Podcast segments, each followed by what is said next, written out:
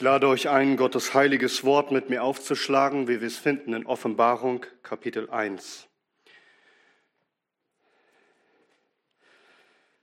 Die Offenbarung des Johannes, Kapitel 1. Wir lesen miteinander die Verse 12 bis 18. Und hier lesen wir in Gottes heiligem Wort. Und ich wandte mich um, die Stimme zu sehen, die mit mir redete. Und als ich mich umgewandt hatte, sah ich sieben goldene Leuchter und inmitten der Leuchter einen gleich dem Sohn des Menschen, angetan mit einem bis zu den Füßen reichenden Gewand und an der Brust umgürtet mit einem goldenen Gürtel.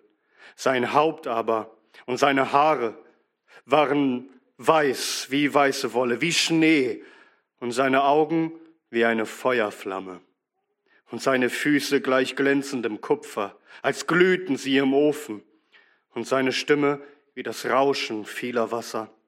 Und er hatte in seiner rechten Hand sieben Sterne, und aus seinem Mund ging hervor ein zweitschneidiges, scharfes Schwert, und sein Angesicht war, wie die Sonne leuchtet in ihrer Kraft.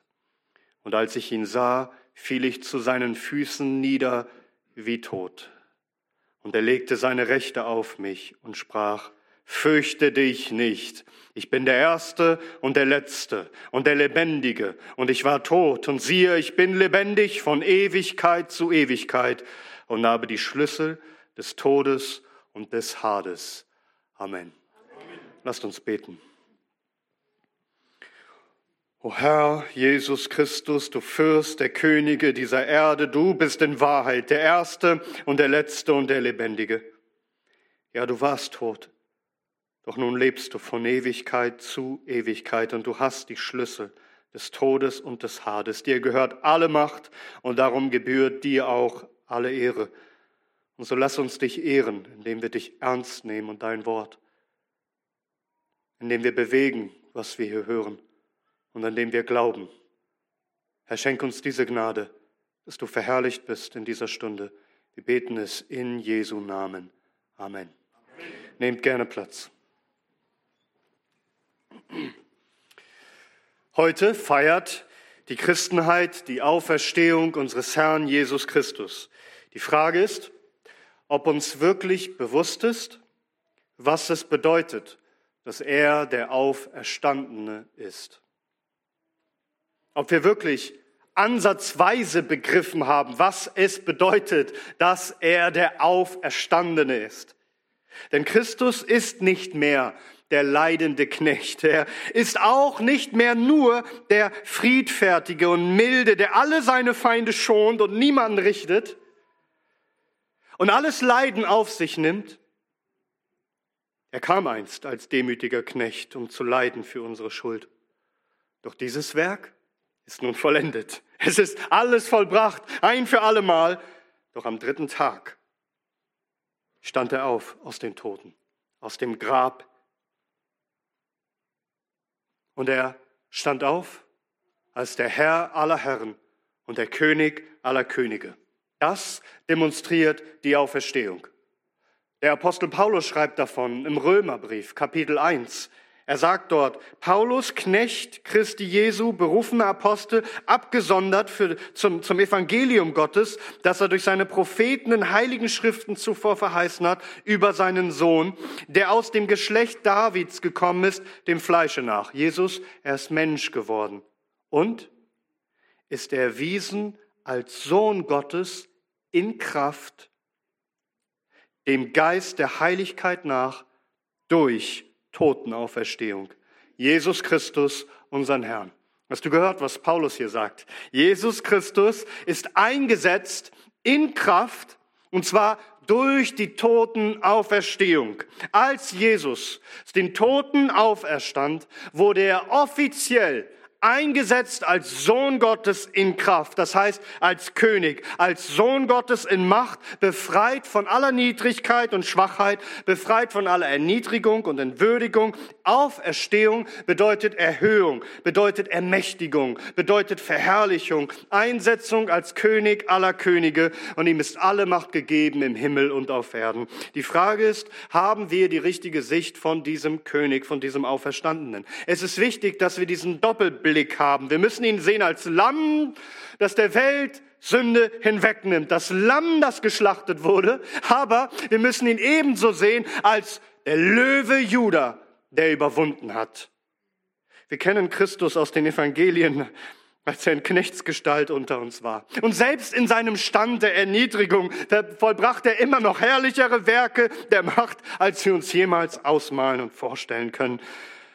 Aber wir sehen ihn hier, wie er herabgewürdigt wurde, schändlich zugerichtet wurde und wie er sich nicht wehrte, sondern den elenden Tod, den schändlichen Tod am Kreuz erlitt für uns. Aber wir müssen auch begreifen, dass diese Zeit nun vorbei ist, dass er nun der Verherrlichte ist. Wie es heißt in Hebräer Kapitel 2, Vers 9, wir sehen aber Jesus, wir sehen ihn, wenig unter die Engel wegen seines Leidens, des Todes erniedrigt das haben wir gesehen. Wir sehen ihn nun mit Herrlichkeit und Ehre gekrönt. Hast du diesen Doppelblick, dass du beides siehst? Haben wir verstanden, wie sehr er sich erniedrigt hat für uns? Aber haben wir auch begriffen, wie hoch erhöht er ist, wie herrlich und majestätisch er ist, der auferstandene König? Nun, wir wollen heute einen Blick auf diesen Auferstehungskönig werfen, denn der Apostel Johannes sieht ihn in einer Vision. Und nein, er sieht ihn nicht als ein hilfloses Säugling in der Krippe. Er sieht ihn auch nicht als ein leidender Knecht am Kreuz hängt. Er sieht ihn als den Auferstandenen, als den Glorreichen, den allgewaltigen König, den Weltenrichter, wo keine Schwachheit mehr da ist, sondern pure göttliche Allmacht. Der Apostel Johannes kannte ja den Herrn. Er, er lebte ja mit ihnen in vertrauter Gemeinschaft. Er war es, der angelehnt lag an Christus beim Abendmahl. Und nun, nach einigen Jahrzehnten, darf er seinen Herrn wiedersehen. Lange war es her. Vor einigen Jahrzehnten hatte sich Christus verabschiedet und fuhr auf in den Himmel. Und hier nun darf er ihn wiedersehen, nach so langer Zeit. Und plötzlich erscheint der Herr dem Johannes. Und eigentlich würde man denken, müsste Johannes jetzt in Freudentränen ausbrechen und, und Christus entgegenlaufen und ihn um den Hals fallen. Und was für ein freudiges Wiedersehen nach so einer langen Zeit. Doch es heißt hier Vers 17, und als ich ihn sah, fiel ich zu seinen Füßen nieder wie tot. Der Auferstandene, der verherrlichte Christus, er ist absolut überwältigend und so angsteinflößend, dass Johannes regelrecht kollabiert. Vor Schreck verlässt ihn alle Kraft, er sackt in sich zusammen, fällt zu Boden, wie ohnmächtig, bewusstlos, wie erschlagen liegt er da, regungslos wie tot. Woher wissen wir, dass er sich so sehr fürchtet? Nun, Jesus spricht dann zu ihm, fürchte dich nicht. Die Furcht von Johannes war so groß vor Christus, vor diesem Anblick, dass er sich nicht länger auf den Beinen halten konnte. Wir können gar nicht begreifen und fassen, wie überwältigend herrlich dieser König der Herrlichkeit ist. Ja, wir sollen ihn betrachten in seiner Niedrigkeit, wie er starb für uns am Kreuz. Und jeden Sonntag bedenken wir seines Todes, indem wir das Herrenmahl feiern und seinen Tod verkündigen. Er ist das Lamm Gottes. Aber wir feiern auch jeden Sonntag Ostern. Weil jeder Sonntag der Tag des Herrn ist, der Tag, an dem er auferstanden ist, wo wir ihn feiern als der Löwe Judah, der die Welt überwunden hat. Wir müssen beides sehen. Johannes dreht sich um und will sehen, wer mit ihm redet. Vers 13. Und inmitten der Leuchter war einer, gleich dem Sohn des Menschen. Oh, wir haben schon heute Morgen von diesem Hoheitstitel gehört. Viele sind sich gar nicht bewusst, wenn das Christus immer und immer wieder davon spricht, dass er der Menschensohn ist. Was bedeutet das? Wir lesen es in Daniel Kapitel 7, dem Propheten. Da heißt es ab Vers 13, ich schaute in Gesichten der Nacht und siehe, mit den Wolken des Himmels kam einer wie eines Menschensohn und er kam zu den Alten an Tagen und wurde vor ihn gebracht. Und ihm wurde Herrschaft und Herrlichkeit und Königtum gegeben. Und alle Völker, Völkerschaften und Sprachen dienten ihm. Seine Herrschaft ist eine ewige Herrschaft, die nicht vergehen wird. Und sein Königtum ein solches, das nie zerstört werden wird. Dies ist der Menschensohn, der Erhöhte, dem alle Macht gegeben ist im Himmel und auf Erden, der die Gewalt hat über jede Menschenseele. Keiner kommt ihm gleich. Er sitzt auf dem höchsten Thron. Und wie sieht dieser Herr, dieser Menschensohn, wie sieht dieser Auferstandene aus den Toten aus? Offenbarung Kapitel 1, Vers 13. Er war angetan mit einem bis zu den Füßen reichenden Gewand und an der Brust umgürtet mit einem goldenen Gürtel. Bedenke, in seiner Zeit der Erniedrigung da wurde Christus sein Gewand, seine Kleider entrissen von seinen Feinden. Er starb nackt und elend und entblößt und schändlich am Kreuz. Der Auferstandene aber, er trägt ein bis zu den Füßen reichendes Gewand. Diener, sie haben ihre Gewänder hochgebunden, damit sie Beinfreiheit haben zum Dienen. Dieser hier hat gedient. Dieser hier ist der Herr. Er ist der König, majestätisch gekleidet. Er hat seinen Dienst vollendet, er hat alles vollbracht. Er ist nun gekleidet in Herrlichkeit, königlich, priesterlich. Er ist Herr. Einst schrieb Johannes, er hat es ja erlebt in Johannes 13 ab Vers 4, Jesus stand auf von dem Abendessen und er legte die Oberkleider ab und er nahm einen Leinen, ein leinenes Tuch und umgürtete sich. Und dann gießt er Wasser in das Waschbecken und fing an, den Jüngern die Füße zu waschen und mit dem leinenen Tuch abzutrocknen, mit dem er umgürtet war. So ist er gekommen, in Knechtsgestalt, umgürtete sich wie ein Sklave. Er hat sich selbst zum Knecht, zum Diener seiner Jünger gemacht. Aber schau, der auferstandene Herr der Herrlichkeit, jetzt ist er umgürtet mit einem goldenen Gürtel, denn er ist König. Er ist königlich und Pracht gekleidet.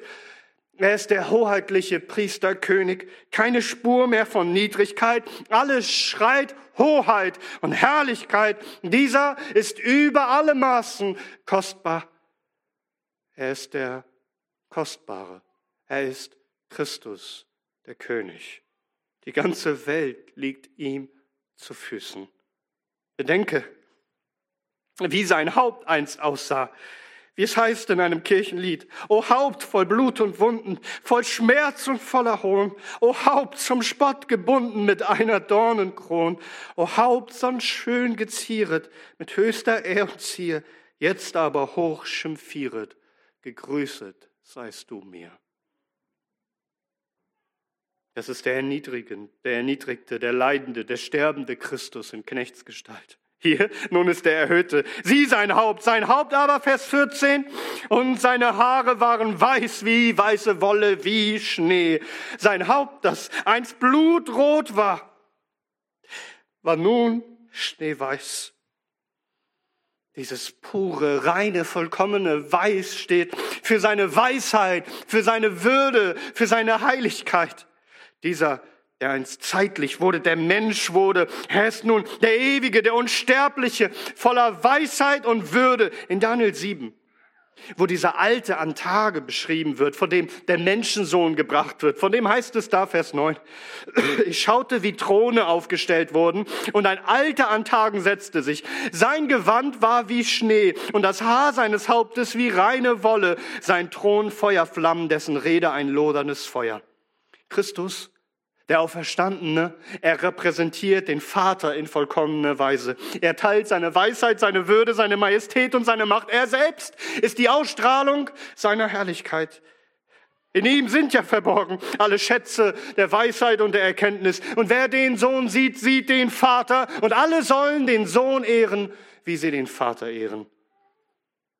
Er ist der Vollkommene, der Weise, der Ratgeber, wunderbar, der ewig Vater. Schau seine Augen, Vers 14. Und seine Augen wie eine Feuerflamme. Seine Augen, die doch einst geschwollen waren und Blut unterlaufen. Sein Augenlicht, das erlosch im Tod, sind nun Feuerflammen, die alles verzehren. Seine Feueraugen zeigen, dass Christus nun der ist, der gekommen ist zum Gericht, der alles durchforscht und durchdringt mit seinen brennenden Augen, wie Christus selbst sagt in Offenbarung 2, Vers 23 an alle Gemeinden. Und alle Gemeinden werden erkennen, dass ich es bin, der Nieren und Herzen erforscht, und ich werde einem jeden geben nach seinen Werken. Auf Erden weinte Christus über Jerusalem.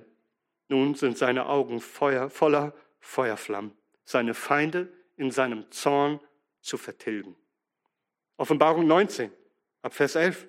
Und ich sah den Himmel geöffnet und siehe ein weißes Pferd, und der darauf saß, wird genannt treu und wahrhaftig. Und er richtet und er führt Krieg in Gerechtigkeit. Seine Augen aber sind wie Feuerflammen.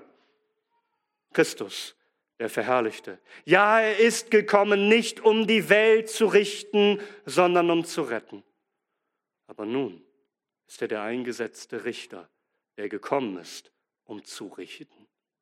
Er ist es, der Augen hat wie Feuerflammen und sieh seine Füße, wie waren sie einst so hart beansprucht. Wie ist er umhergewandert als Prediger? Er hat seinen Füßen keine Ruhe gegönnt. Und wie war er ermüdet von all dem vielen Gehen? Und es waren die Füße, die von einer Sünderin geküsst wurden, mit Tränen benetzt wurden. Diese Füße, die letztendlich durchbohrt worden sind, mit Nägeln ans Kreuz geschlagen. Vers 15.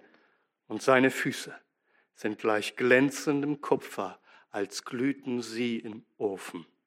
Christus ist nun der unaufhaltsame, der unumstößliche König. Er steht bereit zum Gericht. Wenn er kommt, ist es wie ein Feuerofen. Niemand kann seinen Siegeszug aufhalten. Er ist der gerechte, der mächtige Richter. Und wenn er Gericht hält, so wird er alle seine Feinde unter seine Füße bringen und zermalmen. Sein Wandel ist nicht nur vollkommen heilig und geläutert, nein, er ist unaufhaltbar mächtig. Er schreitet zum Gericht gegen seine Feinde und niemand kann sich ihm unterwerfen. Er unterwirft alles. Vers 15 und seine Stimme wie das Rauschen vieler Wasser. Seine Stimme, die noch unter Todesqualen riefen, mein Gott, mein Gott, warum hast du mich verlassen? Ist nun ein Rauschen wie von vielen Wassern, wie Hesekiel 43 uns sagt, wie die Stimme Gottes. Gewaltig an Kraft. Er redet mit solch einer Wucht wie gewaltige Fluten und Wassermassen, die alles unter sich begraben und alles überwältigen. Jeder Damm muss brechen vor ihm. Er ist der Herr. Ein Wort und es geschieht. Er spricht mit dem Hauch seines Mundes und alle seine Feinde vergehen. Sieh seine Hände seine Hände, die doch als Knecht auf Erden so viel gedient haben, so viel gegeben haben, so viel geheilt haben, so viel geholfen haben, sich so viel ausgestreckt haben, so durchbohrt worden sind für unsere Schuld am Kreuz. Vers 16. Und er hatte in seiner rechten Hand sieben Sterne.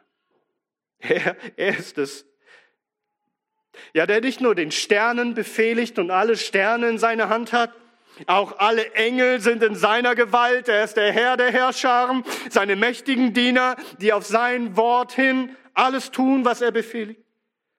Und er hat auch alle Gemeinden und alle Gemeindeleiter und alle Prediger und Pastoren, er hat sie alle in seiner Hand. Er ist der Herr. Und sein Mund, sein Mund, der doch so geschwiegen hat gegenüber seinen Feinden, der nicht zurückgeflucht hat, nicht zurückgescholten, nicht zurückgeschmäht hat. Vers 16 und aus seinem Mund ging hervor ein zweitschneidiges, scharfes Schwert. Aus seinem Mund kommt ein scharfes, zweitschneidiges Schwert hervor. Das heißt, mit seinem Mund richtet er. und schlägt alle seine Feinde. Offenbarung 2, Vers 16. Da heißt es, tu nun Buße. Wenn aber nicht, so komme ich bald zu dir und werde Krieg führen mit ihnen. Und zwar mit dem Schwert meines Mundes. Offenbarung 19, Vers 15.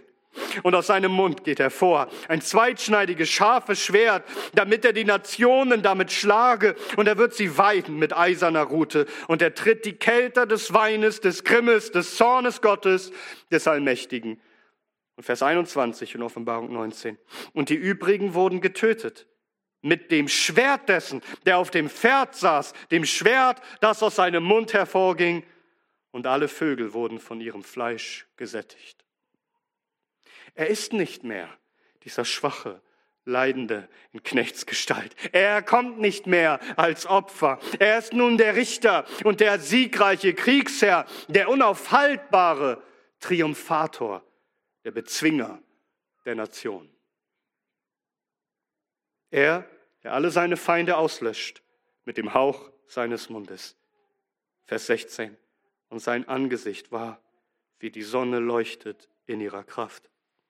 Sein Angesicht, das einst zerschlagen war, Blut überströmt, der Bart ausgerissen, sein Angesicht bespeit, erblichen im Tod. Nun, nun strahlt sein Angesicht wie die Sonne in all ihrer Pracht und Kraft. Während seiner Erniedrigung heißt es noch in Jesaja 53, weil er der Mann der Schmerzen war.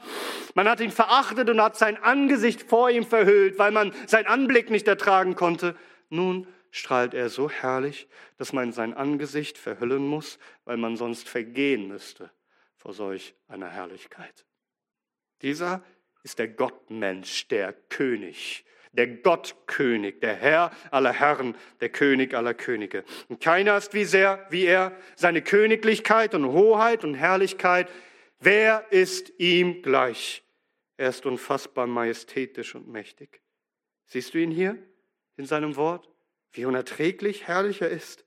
Vers 17. Und als ich ihn sah, fiel ich zu seinen Füßen nieder wie tot. Dieser Christus, er ist unerträglich herrlich. Wir müssten allesamt vergehen, wenn wir nur eine Sekunde sehen dürften. Wir müssten auf der Stelle sterben bei solch einer Herrlichkeit.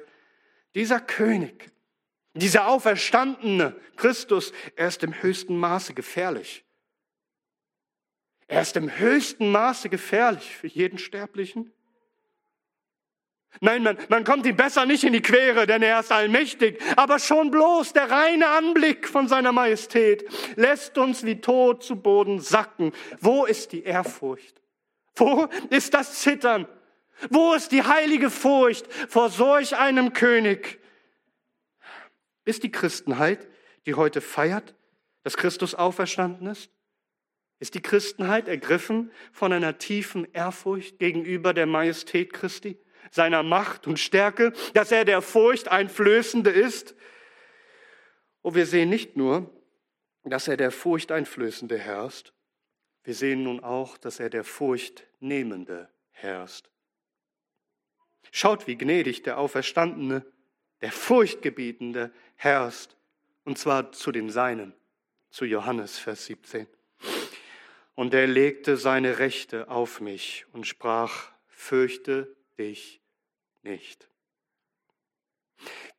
Wir wollen heute Jesus nicht nur als den gerechten Richter sehen, sondern auch hier inmitten seiner Offenbarung, in seiner königlichen, richterlichen Funktion erweist er sich immer noch als den Sein, als der gnädige Retter, als der liebevolle Heiland. Jesus gebietet den Seinen, seinen Jüngern sich nicht zu fürchten. Wir sehen es an Johannes. Und als ich ihn sah, fiel ich zu seinen Füßen wie tot und er legte seine Rechte auf mich und sprach, fürchte dich nicht. Johannes erlebt hier etwas Wunderbares. Der, der furchtgebietende Christus zeigt seinen Jüngern, dass sie sich nicht fürchten brauchen. Christus tut dies durch eine sehr liebevolle Geste. Christus legt seine rechte Hand auf Johannes. Doch er legt seine rechte Hand nicht auf zum Gericht, sondern zum Zeichen der Gnade. Jesus legt ihm seine Hand behutsam und freundlich und gnädig auf. Er zeigt durch diese Handauflegung, Johannes, du bist immer noch der Jünger, den ich lieb habe, und du hast nichts zu befürchten vor mir. Dich trifft nicht das Schwert aus meinem Mund zum Gericht. Aus meinem Mund kommen tröstende Worte für dich, meinen Jünger. Ja, Christus ist gefährlich. Er ist furchtbar, über die Maßen schrecklich. Aber Johannes, er hat nichts zu befürchten. Die Hand, die er auf Johannes legt, die hat Christus durchbohren lassen für Johannes, damit Johannes bestehen kann vor dem Richter dieser Welt und nichts zu befürchten hat. An einer anderen Stelle heißt es in Offenbarung 1, Vers 5, dem, der uns liebt und uns von unseren Sünden erlöst hat durch sein Blut.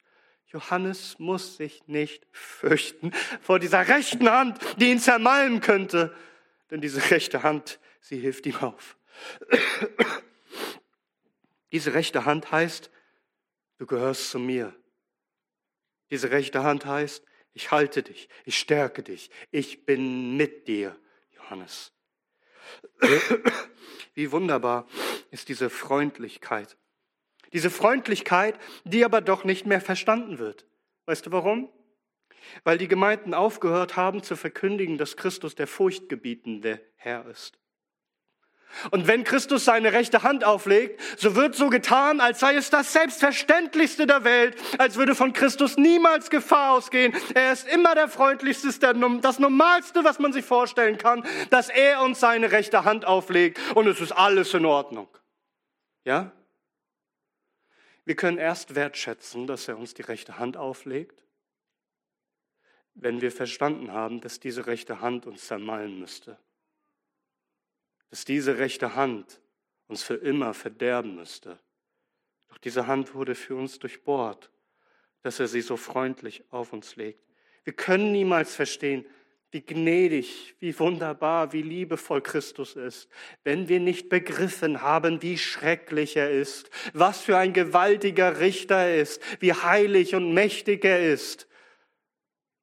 Seine Freundlichkeit, seine Freundlichkeit Sie wird so verachtet und so klein geredet, wenn wir nicht reden über seinen Zorn und sein gerechtes Gericht. Er spricht zu Johannes diese Worte und Christus hat dafür bezahlt am Kreuz.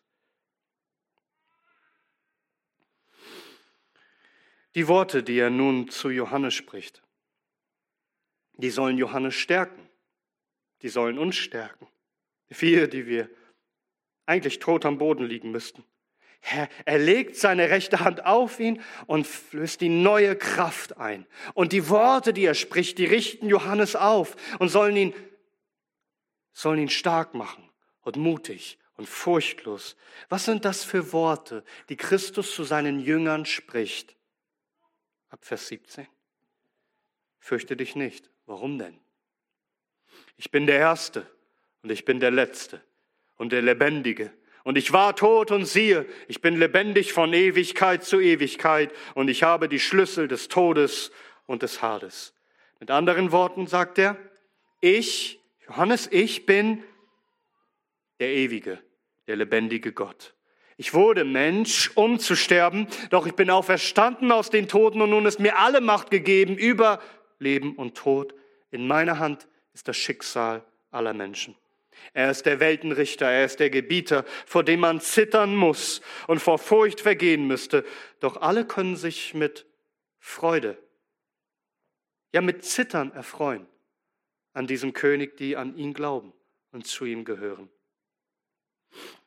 Johannes, das, was nun zu ihm gesprochen wird, dass Christus seine Hände auf ihn legt, all das, was Christus nun spricht, gilt Johannes, ist ein Segen für Johannes und ein Segen für jeden wahren Gläubigen, der heute hier ist und dies hört. Christus legt uns in diesem Sinne seine rechte Hand auf und spricht diese Worte zu uns, zu uns Schwachen und Elenden. Er spricht zu uns durch diese Worte, dass er Gott ist, Denn er sagt, Christus sagt, ich bin der Erste und ich bin der Letzte. Jesus bezeugt durch diese Worte, dass er Gott selbst ist.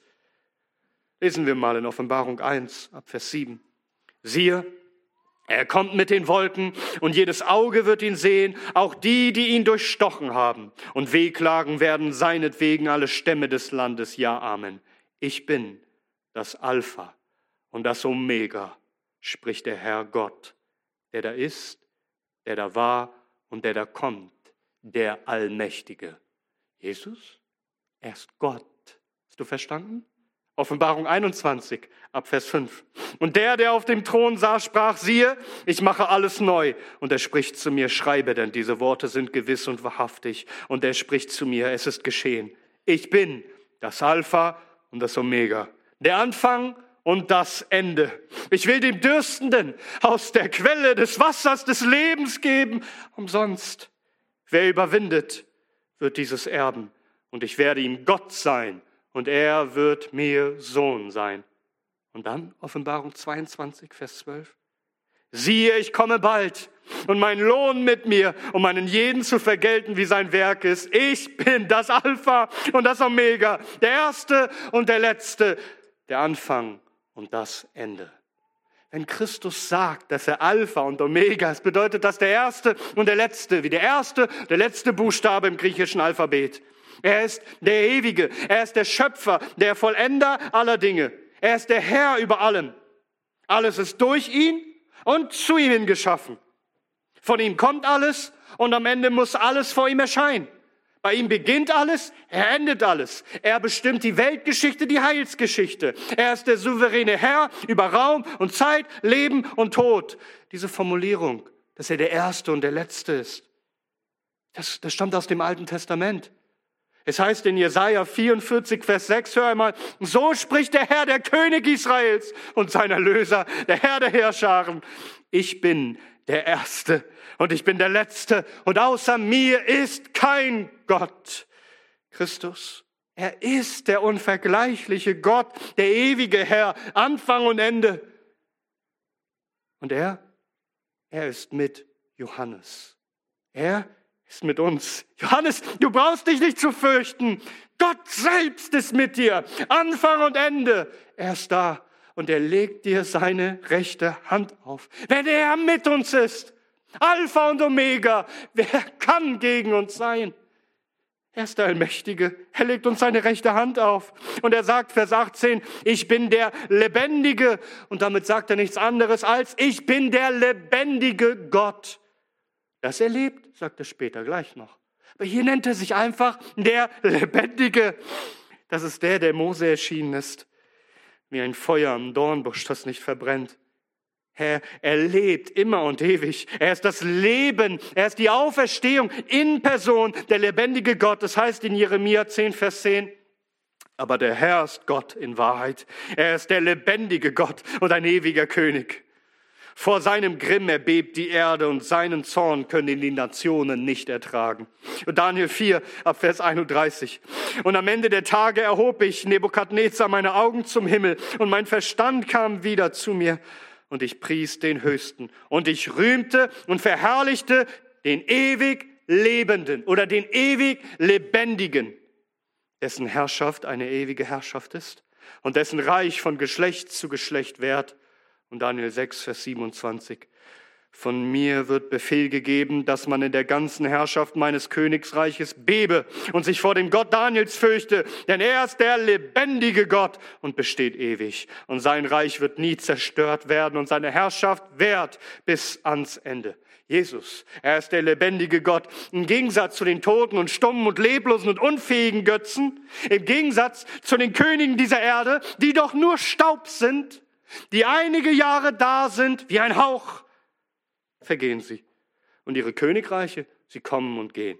Doch er, er ist der ewig Lebende, der allein Unsterblichkeit besitzt, der sprechen kann mit 5. Mose 32 ab Vers 39. Seht nun, dass ich bin, der da ist und kein Gott neben mir.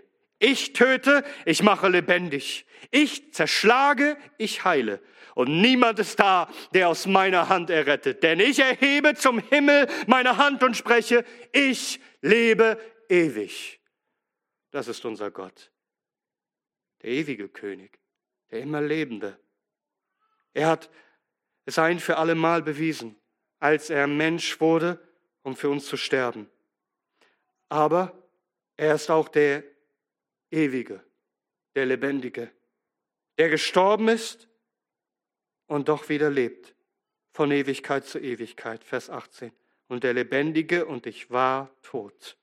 Und siehe, ich bin lebendig von Ewigkeit zu Ewigkeit und habe die Schlüssel des Todes und des Hades. Dieser lebendige Gott, er wurde ein lebendiger Mensch, der starb. Jesus sagt, ich war tot. Das heißt, er hat sein Leben geopfert für unsere Sünden. Er hat sich umbringen lassen von den Menschen. Er hat sich zerschlagen lassen von seinem Vater im Himmel.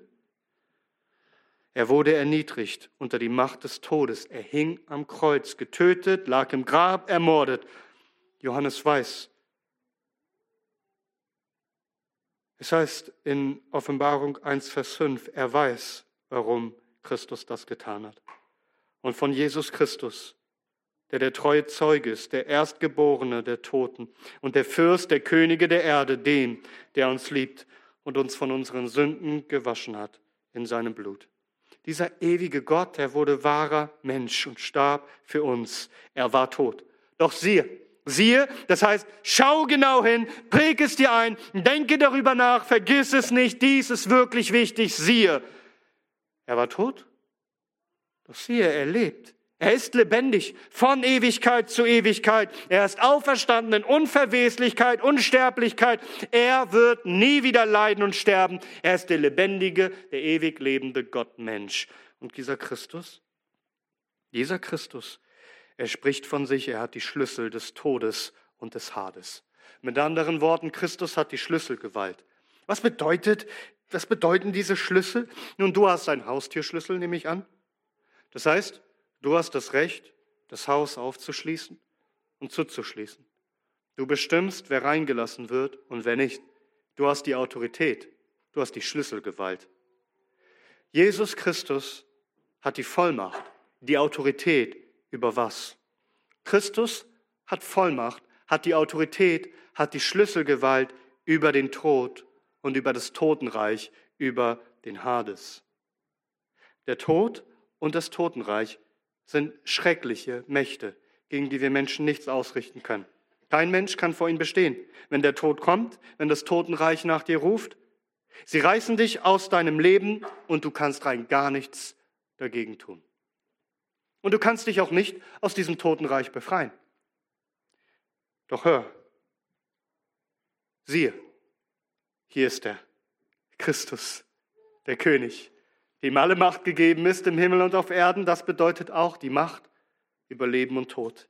Er hat alles in seiner Gewalt. Er ist stärker als der Tod. Er ist mächtiger als das Totenreich. Er ist der Herr über Leben und Tod. Er ist der Richter jeder Menschenseele. Er bestimmt über dein Schicksal, über dein ewiges Schicksal deiner Seele. Er befreit Menschen aus dem Tod und bringt sie ins ewige Leben, wenn er will. Und er sendet Menschen in den ewigen Tod, in die ewige Verdammnis und Verlorenheit, wenn er will. Er entscheidet, er hat die Schlüssel, er hat den Tod besiegt, er hat das Totenreich überwunden und es gibt nichts Schrecklicheres, als diesen Jesus gegen sich zu haben. Wenn er will, verschließt er das Paradies und eröffnet die Hölle. Wenn er will, gewährt er dir das ewige Leben wenn er will, stößt er dich in die ewige Hölle. Niemand ist so schrecklich, niemand ist so furchtgebietend, niemand ist so sehr zu fürchten wie dieser Christus. Aber wenn es nichts Schrecklicheres gibt, als diesen Jesus gegen sich zu haben, dann bedeutet das auch, dass es nichts Besseres gibt, als diesen Jesus für sich zu haben. Und dieser Jesus legt dem Johannes seine rechte Hand auf und sagt damit, ich bin mit dir, der die Macht hat über Leben und Tod. Welch ein Segen. Er schenkt dir das Leben. Er rettet dich aus dem Totenreich. Er versetzt dich in sein Himmelreich. Er öffnet dir die Tür zum Leben der Ewigkeit und niemand kann diese Tür vor dir verschließen. Wenn er Einlass gewährt, hat niemand mehr Macht, dich von diesem Leben zu scheiden. Christus ist auferstanden. 2. Timotheus 1, Vers 10. Jetzt aber offenbart worden ist durch die Erscheinung unseres Heilandes Jesus Christus, der den Tod zunichte gemacht hat, aber Leben und Unverweslichkeit ans Licht gebracht hat durch das Evangelium. Jesus hat Licht, hat Unverweslichkeit, hat Leben ans Licht gebracht. Verschlungen ist der Totensieg. Wo ist, o Tod, dein Sieg? Wo ist Tod, dein Stachel? Der Auferstandene aus den Toten ist der Herr über Leben und Tod, wie auch Johannes niedergeschrieben hat in Johannes 5 ab Vers 21. Christus spricht. Denn wie der Vater die Toten auferweckt und lebendig macht, so macht auch der Sohn lebendig, welche er will.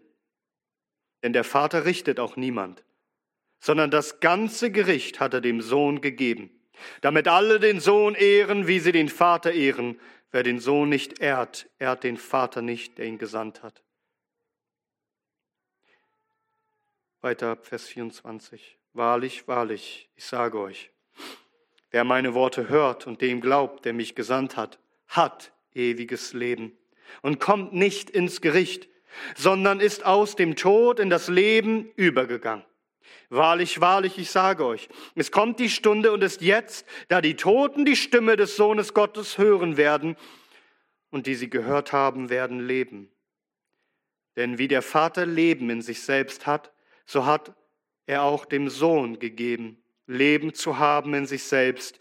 Und er hat ihm Gewalt gegeben, Gericht zu halten, weil er des Menschen Sohn ist.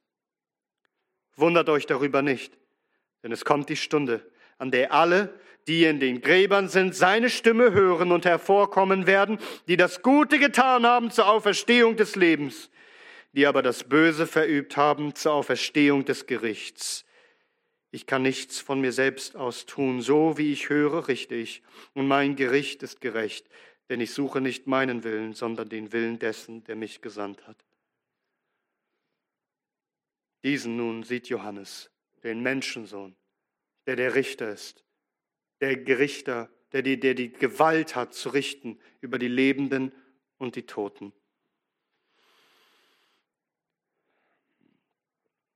Es ist schrecklich, diesen Christus gegen sich zu haben. Hast du ihn gegen dich? Verstehst du, dass er dein Schicksal, deiner Seele in seiner Hand hat? Dass du erscheinen musst vor ihm? Dass er dich richten wird? Dass er dich durchleuchten wird mit seinen Augen, dass er dich richten wird mit dem Schwert seines Mundes. Verstehst du, mit wem du es zu tun hast? Zitterst du vor diesem Christus? Kehre heute um. Bekehre dich zu diesem Weltenrichter, denn er wird auch richten über dich. Er hat die Macht, dir ewiges Leben zu schenken. Wenn du doch nur umkehrst und seinen Namen anrufst und glaubst, dass er der auferstandene Erlöser ist, der gestorben ist für unsere Schuld am Kreuz und allen Gnade und Vergebung und ewiges Leben schenkt, die doch nur seinen Namen anrufen. Dann erlebst du, dass diese Augen, die wie Feuerflammen sind, gnädig auf dich schauen, wie Johannes es erleben durfte dass er bestehen darf vor dem König, der Könige, dem Richter dieser Welt. Dass der Richter ihm die rechte Hand auflegt und spricht, fürchte dich nicht, denn ich bin nicht gegen dich.